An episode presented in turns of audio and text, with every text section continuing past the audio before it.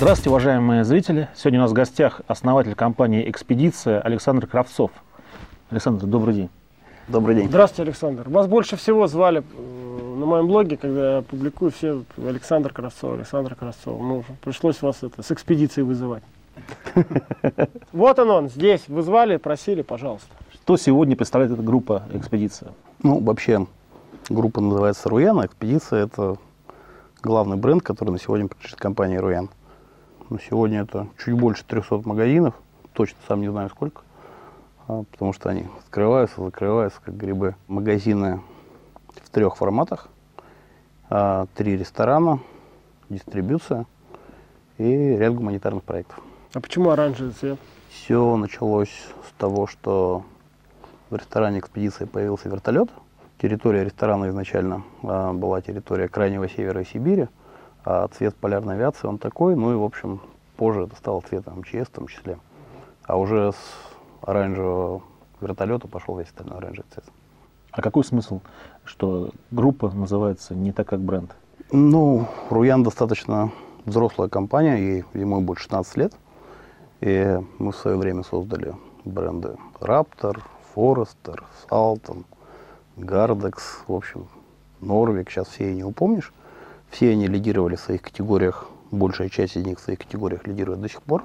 А лет 8 назад э, мы сконцентрировались на создании экспедиции как бренда веры, как бренда образа жизни. И этот процесс настолько нас захватил, что от всего остального мы от, отказались, при том, что, наверное, у нас тогда был оборот миллионов пятьдесят долларов в бытовой химии. И зарабатывать там первые 3-5 миллионов долларов экспедиции, не отказавшись от всего остального, было психологически просто очень сложно. А нас? Вот говорит, нас это кто? Так сложилось, что я на сегодня единственный владелец компании, но это достаточно недавно, это года два или три, и я никогда этого не хотел. И, в общем, при том, что очень часто говорят там Кравцов, лично, первое лицо, под словом «мы» я имею в виду угу. себя и костяк э, группы, в которой я работаю. А изначально было несколько учредителей? Там была сложная история. Изначально было два, потом пять, потом восемь, потом опять пять, потом три. Мы вот так сложилось, что я остался один, но со всеми все хорошо, и большей частью мы поддерживаем хорошие отношения.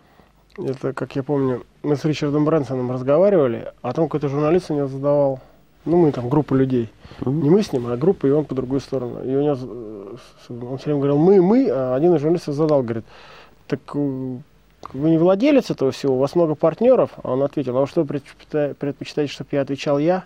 Это был хороший ответ. Ну, во-первых, это так, а во-вторых, а, то, чем я занимаюсь последние два года, наверное, мы выращиваем сейчас одно совместное предприятие в неделю, и все новые бизнесы, которые а, сейчас планируются, они все планируются только в партнерстве. Очень часто и сотрудников партнеров выращиваем. То есть э, вот франчайзинговые магазины, да, они по сути ваши бывшие сотрудники открывали, что ли? Ну, там по-разному. Э, франчайзинговые магазины бывают здоровые кусты, развивающиеся, и угу. э, они франчайзинговые, и с ними все хорошо, они, они наши любимые партнеры, и дай бог здоровья. А, бывает, когда владельцы франчайзинговых магазинов ведет не туда, мы выкупаем магазин или целый куст магазинов под э, личность э, какого-то своего менеджера, инвестируем в это, потом он прибылью с нами расплачивается, и это становится совместное предприятие. Очень интересно, а, смешанные гибриды такие, то есть человек, он и наемный менеджер, он и совладелец, и а, товарищ по экипажу там, или какой-то группе, которая куда-то идет. Трудно провести границы между одним и другим. А вот то, что у бренда экспедиции есть еще некая такая миссия, идеология какая-то и внутренние там какие-то свои устои, культура, это вообще бизнесу помогает или наоборот с точки зрения бизнеса это мешает? Во-первых, это не просто помогает, это придает ему смысл. А во-вторых, миссия экспедиции мы будем веру в живое настоящее. И мы этой миссией проверяем там продукты, проекты, партнеров, людей. Вот говорят, давайте сделаем автомобильный освежитель воздуха экспедиции. Я смотрю, я не вижу, чем автомобильный освежитель воздуха будет веру в живое настоящее. Это, в свою очередь, приводит а, к появлению некоммерческих проектов, которые... Подожди, а убивать тараканов? Или кого там вы убиваете, Раптор? Нет, Раптор уже не наш, лет пять как. А, понял. То есть по, сейчас, по, именно поэтому, да? В том числе, но просто а, а, потратить всю жизнь на средства от комаров или гуталин, это как бы вот а, То есть, убив столько комаров, ты решил... То есть это было, то есть это было не бизнес-решение, Вот на самом деле разделение э, или бизнес-решение, или не бизнес-решение, оно сразу делает ситуацию однобокой. А, с одной стороны, там шла какая история. Я до 97 года верил в материальное производство в России. Потом мы одним из первых научились работать с глобально распределенной информацией, одним из первых пришли в Китай. А что значит с глобальной распределенной информацией работать? Но, строго говоря, когда э, ты конструируешь или э, создаешь новый продукт, ты можешь взять в одной стране упаковку, в одной стране наполнение этой упаковки, в третьей стране дизайнеров, сам это все спродюсировать и получить лучшее соотношение цена-качество. И, собственно, еще когда мы занимались бытовой химией, мы поставляли в Китай сырье из Германии, какие-то составляющие из Италии, получали лучшее соотношение.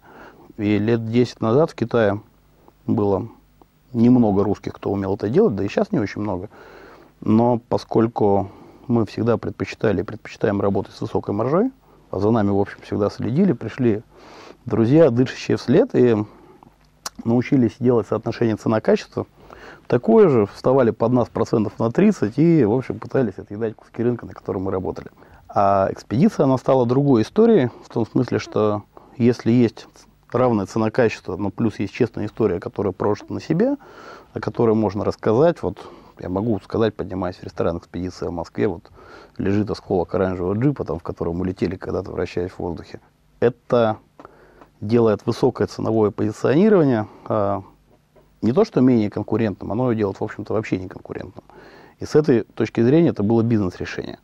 А с точки зрения того, что когда э, ты привык, что ты зарабатываешь там сколько-то миллионов долларов в год, э, 2 миллиона больше или 2 миллиона меньше, это не очень принципиально. Принципиально, э, насколько ты... Но если два зарабатываешь, то принципиально. Если плюс-минус 2, то 20. принципиально. Если 12, то не принципиально.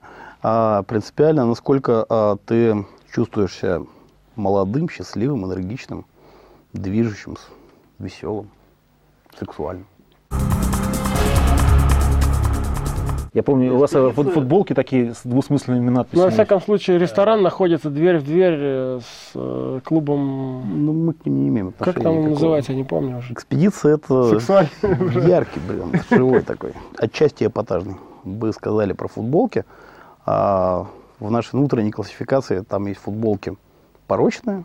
Ну, например, там и в ответе за тех, кого напоили и так далее. Там есть футболки философские, которые мало кто покупает, но все равно мы их делаем. Например, с надписью «У земли есть музыка для тех, кто ее слышит». Или «Любовь к родине начинается с верности делу». Какая самая сексуальная футболка? А понимаете, как это как рестораны или как музыка. То есть, э, на мой взгляд, э, неправильно иметь любимый ресторан, правильно иметь любимый ресторан под соответствующее настроение. Ну, как и музыку. Мне еще нравится надпись не шила в заднице, а внутренний стержень. Она достаточно свежая. А потом, э, я всегда помню свежие надписи, мы их выпускаем коллекциями раз в три месяца. И я помню одну-две последних коллекции. Но вот если спрашивать мою любимую надпись из философских, я бы сказал, нам есть о чем помолчать. А Мне еще нравится насчет помолчать. Это Валера Сюткин сказал на 20 лет. Мы женились с моей женой, он говорит, говорит, какое-то счастье, когда можно просто сесть рядом с своей женой и помолчать. Но это на самом деле тоже глубоко философская вещь. Это правда. То есть эта связь уже на другом уровне после 20 лет. Ну ладно, мы про философский. Ну, возвращаясь к теме э, ресторана, очень интересно. А вот э, московского ресторана какой оборот? Там же комплекс, там есть ресторан, там есть э, баня, там есть магазин, Там же, вот все. все в одном здании.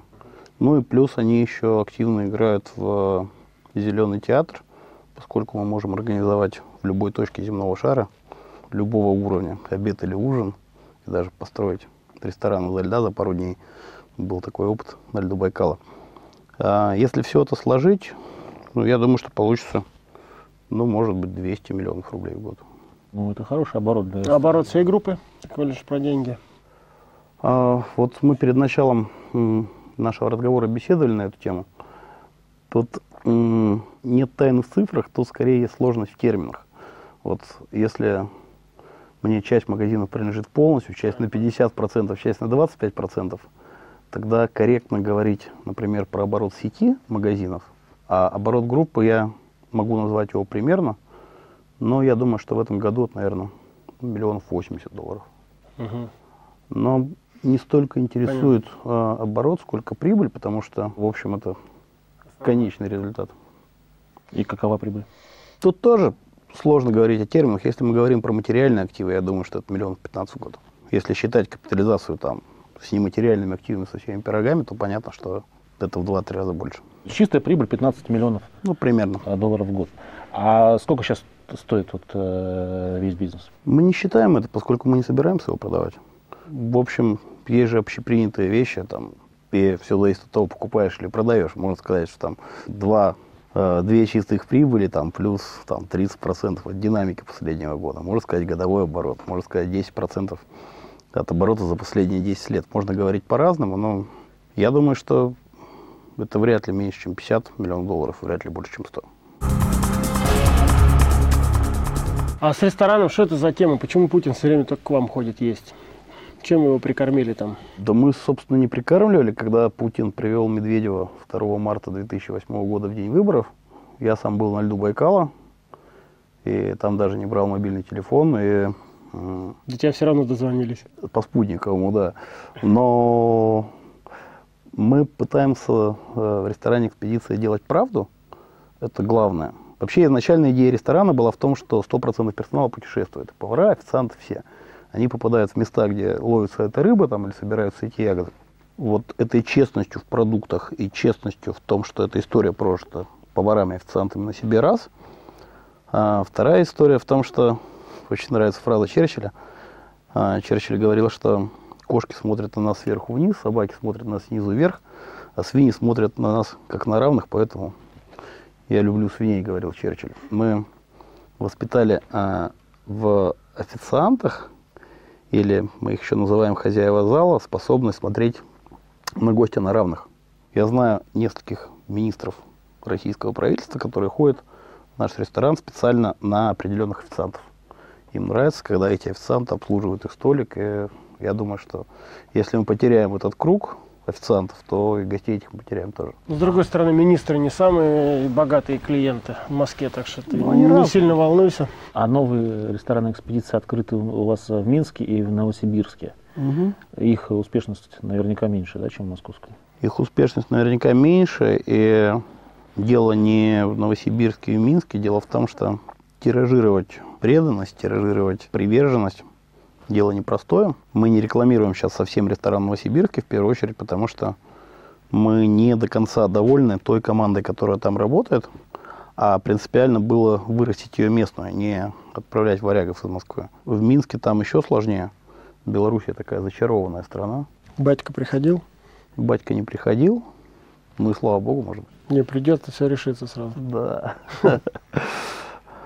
В Белоруссии людей не очень интересуют деньги, как ни странно. Они значительно счастливее, чем мы здесь. Вообще, я думаю, что Москва город, возможно, самой низкой концентрации счастья в этой стране. То есть денег больше всего, а счастья меньше. То есть это обратная пропорциональность получается.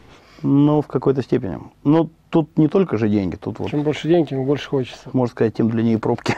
А почему у белорусов как бы нет интереса к деньгам? Это как? Это как По-другому, там выяснили? чистый город, там они сохранили там воинскую славу и гордятся. Они сохранили разные там туристические слеты. То есть Нацбанк Беларуси всем банкам собирается, вот они едут в лес, живут в палатках, бегают по полосе препятствий, и в России это невозможно. Но это в. Советском Союзе тоже самое было. Да, Как он но там и остался Советским Союзом. он так и остался Советский Союз. Но где бы я точно не смог жить, это получается, это в Белоруссии. Но, но можно там бывать, там. По полосе препятствий точно не готов бегать. Я- а я не про полосу препятствий, я про то, что Два года набегался, хватит. Я полагаю, что они часто улыбаются. В Киеве часто улыбаются. Забавно, на юге России часто улыбаются. В Краснодаре, в Ростове. Чаще, чем в Москве, уж точно чаще, чем в Питере. Не, ну в Питере, Питер все равно в России это лучший город для жизни. И жить там нет такого количества пробок, архитектура. То есть каждый день. Вот я не знаю, я в Питере, кстати, я как раз улыбаюсь, а я тут по городу смотрю, у меня улыбка. Так- Такая архитектура великая. А в Москве что тут? Лужковский ампир. Александр, а сколько всего э, видов товаров продает э, сеть экспедиций? Ой, А зачем тебе это знать? сложный вопрос. Интересно. Ну, ну, я думаю, там тысяч четыре скажу, но Но это не так принципиально. Я могу сказать, что, пожалуй, мы в день создаем от одного до двух новых продуктов, а, которые входят в сеть. И в последнее время, наверное, еще два-три новых продукта закупаем. А воруют люди? А, воруют контент, вот а, воруют надписи с футболок. Нет, нет, нет, э, твои сотрудники. Потому что почему спрашиваю, э, в принципе, у всех воруют, но у тебя все-таки компания Не, с воруют. идеологией, с внутренней, миссией там и так далее, и так далее. Вот Но- лю- люди там, по идее, не должны воровать? Я думаю, что вот за 15 лет я могу вспомнить человека, который, кладовщика, который пошел к бандитам в группировку, и они там пытались как-то там на нас воздействовать году в 96-м. Ну, В общем, проблем воровства, конечно, нет. У нас есть костяк, это человек 40. Они все участвуют в прибыли. До юры они не являются акционерами компании, на самом деле де-факто ими являются. Это могут быть и водители, это могут быть и продавцы, и кто угодно. И когда в компании появляется новая фигура, естественно, человек пытается строить глазки мне и создавать какую-то видимость. Он даже не подозревает, что с 360 градусов сбоку, сзади, снизу э, есть преданные люди, которые следят за тем, что в компании базовый принцип а, это ответственность за будущее компании, как за своего ребенка. Мы не контролируем людей, если мы не доверяем им по глазам, мы просто с ними прощаемся. Вор, он же хитрый, по глазам наоборот не определишь. Да нет, ну м, я верю в, э, в коллективный разум, не разум, сознание, не сознание, чувство безопасности, не чувство, но то, что если есть сплоченная группа, сработанная, мы очень часто, прежде чем человек к нам попадает, проживаем с ним какой-то кусок э, э, жизни в негородских условиях. Ну и, в общем, да видно, к чему человек предрасположен. Для этого не обязательно быть сверхпсихологом. То есть это сплачивает, да? Позапрошлом году мы научились строить большие плоты. А Самый большой плот построили 650 квадратных метров. И сплавлялось на нем примерно 130 человек в течение трех суток, мчались к берегу. Это изменение э, обстановки вокруг, которое э, так или иначе все равно человека раскрывает. Тебе нужно в это, куда-нибудь в российское государство отправить, чтобы ты с коррупцией боролся по глазам, там, на плоты. их. Ну, короче, делать с ними что-то. Путин в следующий раз придет кушать, попроси с замом к нему. Мне Собянин ушел сейчас там место, и давай там на плоты их, еще чтобы не воровали, это разворовали всю страну. Политика – это не наша тема. А про себя можешь, Александр, рассказать? Где ты родился, как что там, образование, как вообще пришел к бизнесу? Э, Родился на севере, город Салихард, север Тюменской области, в 68 году. Закончил школу. В 84-м поступил в Московский, сейчас Академия нефти и газа, специальность полевая геология. Это был как раз период, когда студентов забирали в армию. И после армии закончил институт. Геологом работал только учась в институте. Получил хороший диплом, хорошее образование. И после института ни дня геологом больше не работал. И с тех пор всегда был первым лицом разного рода бизнес-групп. А В компании Руян это формализовалось а, в 95 году. Но еще А как первый бизнес? Чего, чего торкнул? Как пойти в бизнес? Деньги были нужны, что там? Это был э, 92 год, и было понятно, что та ситуация в государстве на тот момент, она э, посмеялась над нашими бабушками и дедушками, отчасти над родителями, что если э, не рулить своим будущим своими руками, то с удовольствием посмеется и над тобой при случае. Как мне кажется, в тот момент все пассионарные ребята шли или в бизнес, а, или в бандиты, но бандиты это было вообще никогда не близко ни мне, ни моим товарищам. И мы оказались в Лужниках, использовали свое геологическое образование для поиска ниш. Быстро стали наращивать бизнес-идеологию, которая потом уже легла в основу Руяна. И всегда торговали тем, чем больше никто не торговал. Что, что это было тогда? Ну, например, в то время, когда все продавали шубы и зимние сапоги, мы продавали купальники. И никто, кроме нас, в Лужниках в тот момент купальниками не торговал, потому что был ноябрь, февраль и так далее. Потом мы стали продавать аэрозольную краску «Саламандр», и тоже тогда в России никто, кроме нас, не занимался. Это был удивительный продукт. Ну, очень интересная идеология. Дело то, что другие делают. По-моему, Хермес такой же идеологии при- э, ну, придерживается. Знаешь, фирма Хермес? название? Я где-то прочитал недавно, э, поинтересовался. А их основатель Хермес, он завещал и сказал, говорит, вы должны выпускать вещи, которые никто другие не продает. Наверное, за последние лет пять, если бы меня спросили, какой у нас самый продаваемый продукт, я бы сказал набор всего для секса в походных экстремальных условиях. Это стык юмора, гигиены, аксессуаров для путешествий. Себестоимость доллара 2, розничная цена долларов 18. И главное, тотальное отсутствие конкуренции. Их никто в мире, кроме нас, Что входит в комплект? О, Там входят презервативы, влажные салфетки, кубики два на одном позы, на другом глаголы, повязка для глаз и наколенники. Когда меня спрашивают, для чего наколенники, я говорю, для предохранения коленей. А что думаешь про нынешние новые тенденции? Там онлайн, все идет в онлайн, ты как-то на это не смотришь? А вы, вы в лесу больше, я понимаю, но тем не менее. Как Ну, ты относишься к новым технологиям? Ну, во-первых, ну, я к ним отношусь с улыбкой и с уважением, при том, что сам не пользуюсь компьютером лет 16, наверное. Я думаю, что в этом важно ориентироваться. Я думаю, что вот сегодня мы решили писать свой остров э, в Second Life. Я думаю, что близко к правде выражение, что если тебя сегодня нет в интернете, значит тебя совсем нет на рынке. Наступление цифры, сегодняшние новые технологии – это существенное изменение окружающей среды, которая несет и позитивные шансы, и несет и изменения, которым, если ты окажешься неадекватен, то сам будешь виноват. Хотел тебя спросить, ну, мне интересно у тебя э, этот вопрос услышать. Ну, исходя, опять же, из того, что бренд «Экспедиция» — это больше, чем бренд, да? В чем для тебя смысл жизни? Зачем ты живешь на свете? Не могу сказать, что я сильно парюсь от того, что мне плохо спится, от того, что я редко думаю над этим вопросом. И если я уже родился, то жить на свете я просто обречен, потому что самоубийц не молится ни одна религия. А я иду по пути, который э, для меня наилучший. Если я знал бы другой путь, я пошел бы другим путем. Мне нравится быть живым самому, строить будущее своими руками самому. Вот я много думаю про нашу страну последние пару лет. До этого не думал. Мы много шпионим, и когда приезжаешь третий раз подряд в Бразилию и понимаешь, насколько быстро Россия проигрывает в мировой конкуренции той же Бразилии, э, думать приходится. Я пытаюсь э, менять среду вокруг себя к лучшему. Я сейчас говорю о предпринимательской среде, потому что я считаю, что это самая перспективная часть нашего общества. Я пришел к вам на передачу, Ну, то хотел сказать, поэтому ты в здесь. первую очередь, потому что, э, на мой взгляд, то, что вы делаете этой программой, э, это позволяет менять ситуацию в этой стране к лучшему. У нас же у всех очень простой выбор. Если мы эту ситуацию к лучшему не изменим, и если мы на эту среду никак не воздействуем, то ничего хорошего не произойдет, и мы все это понимаем. Александр, у нас завершающая рубрика в каждой передаче. Нужно посмотреть вот э, в камеру и увидеть там молодого парня или девушку э, 14, 16, 18 лет и дать какой-то совет по жизни. Не бойся, бери, делай, все получится, верь в себя. Будь рядом с теми, с кем хочешь быть, и не будь рядом с теми, с кем не хочешь быть. Ничего не бойся, бери, делай, верь в себя.